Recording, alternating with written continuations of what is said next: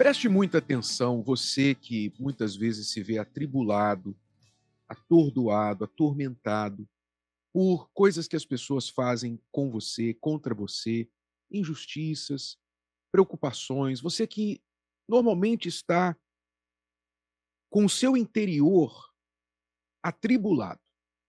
Preste muita atenção no que eu vou lhe falar. A palavra de Deus lá na carta de Tiago, capítulo 3, fala de dois tipos de sabedoria. Dois tipos de sabedoria. Uma que vem do alto e outra que vem de baixo, que vem da terra. Preste atenção no que ele diz. Ele diz assim: Se tendes amarga inveja, imagine, inveja já é ruim. Imagine amarga inveja. Né?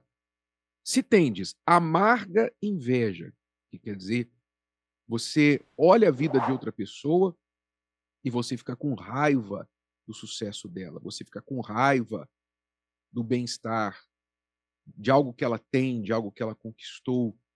E não só raiva, mas você tem amargura por isso. Muitas pessoas estão vivendo com amarga inveja, amargura pelo sucesso alheio, mal-estar pelo que o outro tem e ela não tem. Ele diz: se tendes amarga inveja e sentimento contencioso. O que é sentimento contencioso? Pessoa briguenta. Pessoa que quer brigar, ela quer tirar satisfação, ela quer sempre ter razão, ela quer sempre se justificar, sempre brigar, sempre, sabe? Eu vou brigando. Pessoa briguenta.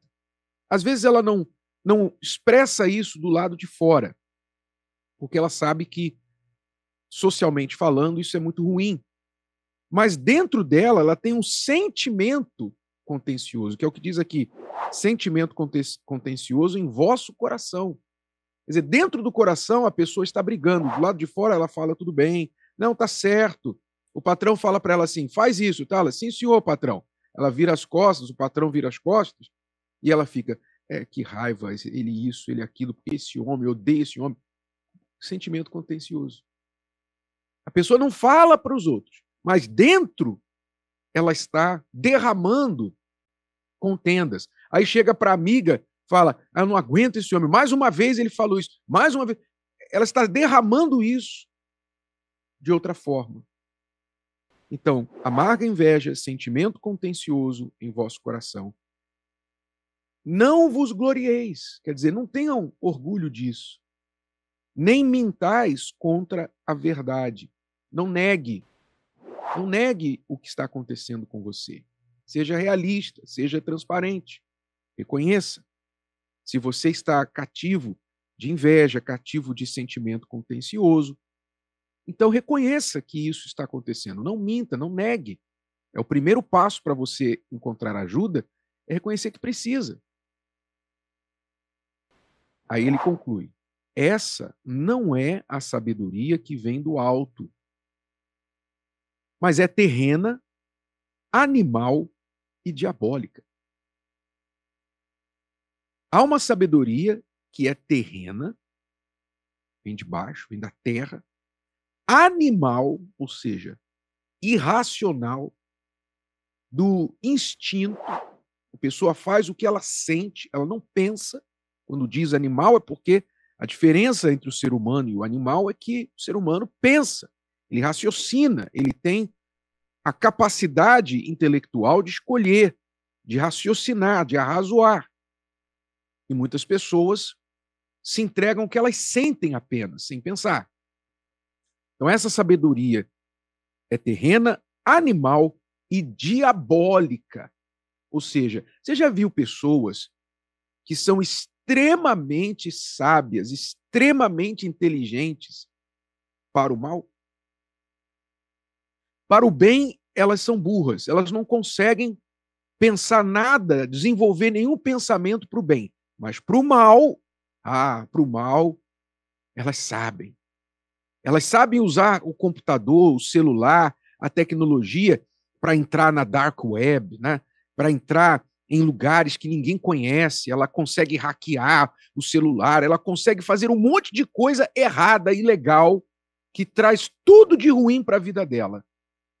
Mas ela não sabe usar o celular para pedir perdão para a esposa, não sabe usar o celular para ler a Bíblia todos os dias, não sabe usar o celular para fazer algo produtivo para a sua vida. Mas ela sabe para o mal. Então a sabedoria diabólica, o mal, o diabo dá para a pessoa inteligência para o mal. Você vê que no nosso país e no mundo de forma geral, se bem que o Brasil é um dos campeões, é?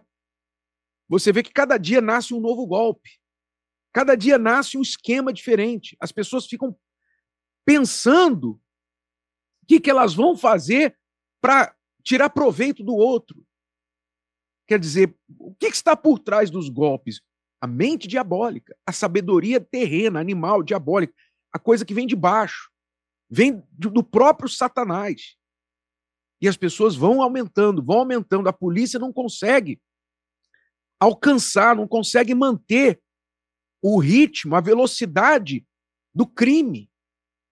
Agora, no, no Brasil, a, a, a febre são as drogas sintéticas, a maconha sintética, que os especialistas não conseguem nem descobrir a fórmula. Ou seja, alguém, uma mente do mal, um químico, um cientista, usou a sabedoria diabólica para criar uma droga que está matando as pessoas, destruindo as pessoas.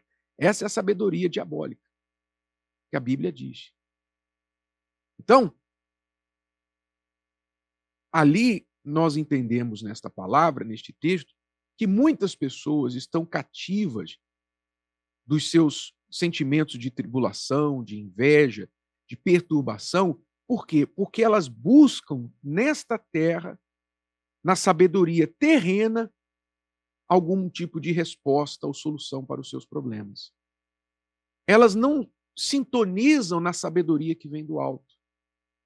Porque o texto diz, olha, versículo 17, mas a sabedoria que do alto vem, a sabedoria que do alto vem, é primeiramente pura, quer dizer, vem de Deus, não vem com malícia, não vem com nada ruim. Depois, pacífica, moderada, que quer dizer equilibrada, tratável, cheia de misericórdia e de bons frutos, sem parcialidade e sem hipocrisia. A sabedoria de Deus, ela nos dá a capacidade, assim como ela vem do alto, ela também nos dá a capacidade de subir. Nós podemos subir, e é isso que muita gente não consegue fazer. Muita gente não consegue sair do plano terreno. Presta atenção, você que está aí envolvido no meio de um monte de problemas, você está todo atolado no meio dos seus problemas, desesperado, pensando em fazer uma loucura. Sabe por que você está se sentindo assim? Porque você está no plano aqui de baixo. Você está no plano terreno, no plano animal. Mas quando você sobe, se você buscar essa sabedoria que vem do alto e subir junto com ela e olhar as coisas de cima, sabe?